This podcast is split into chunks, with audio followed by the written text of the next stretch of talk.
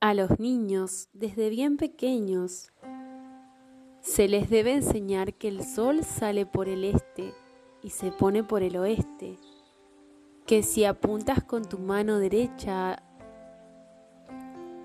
al este, tu cara mira al norte y tu espalda al sur, que la dirección del agua en un río es la dirección hacia el mar, que la luna sale por el este y se pone por el oeste que si no hay luna, existe una estrella que indica el norte y tu latitud, que mientras más al horizonte veas la estrella polar, más cerca estás del ecuador, que si ves un ave en medio del mar, es que hay tierra hacia donde vuela. Enséñale todo eso antes de regalarle un celular,